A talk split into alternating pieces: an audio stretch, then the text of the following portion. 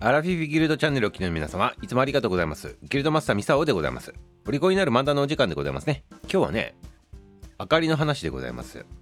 明かりというのは何なのかって言ったら、光のことでございます。はい、今日はね、明かりということで、光がね、ついたということでございますよ。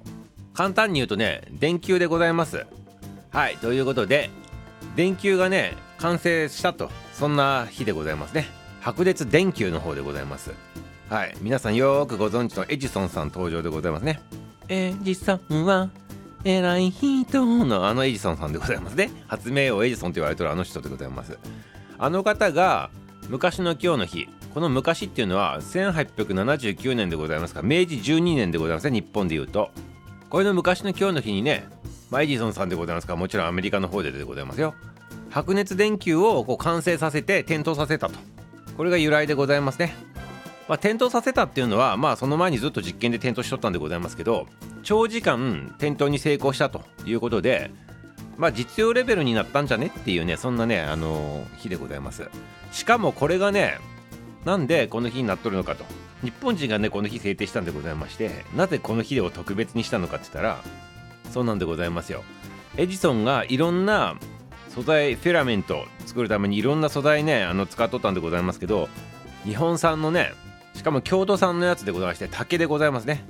これを素材にしてねあの使うことによって長時間ね点灯したと。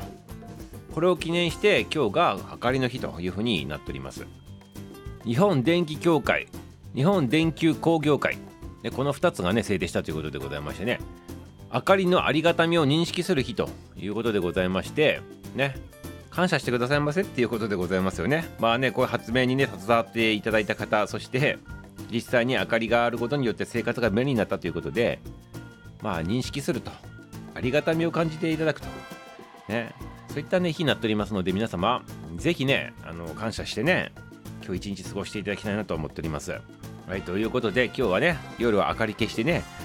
明かりなかったらどんなに不便なのかっていうのを身をもって体験することによってあのありがたみをね認識することができると思うでございますからチャレンジしてみたい方はどうぞどうぞどうぞよろしくやってみてくださいませね。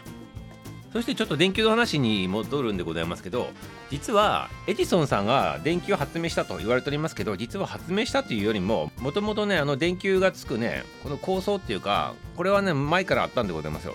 でエジソンさんしたのは何なのかって言ったら全くゼロから生み出したわけではなくそういった構想をもとにしてね実用レベルにねあの電球がねあのこうつくように明かりがつくようにね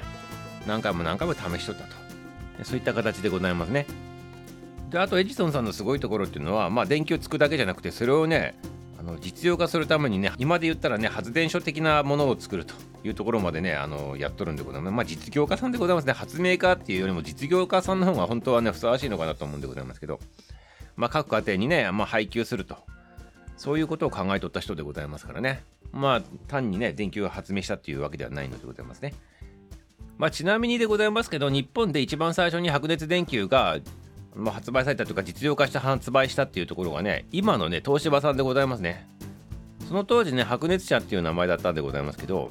東芝さんが実用にあの一番着手したと。まあそういった形になっておりますね。はいということでございましてえ今日は明かりに感謝してね夜を暗くして過ごしてみましょうと。いや別にあのできる人だけでいいでございますからねやろうと思う人だけやってみてくださいませね。あということはあのアラビフギルド夜のね生ライブするとき真っ暗な状態でミサをやらないといけないかもしれないでございますねこれね。ね。ありがとうございます。ぜひねそちらも入ってきてくださいませ。それでは今日これ終了でございます。明日も楽しみにしとってくださいませ。終わり。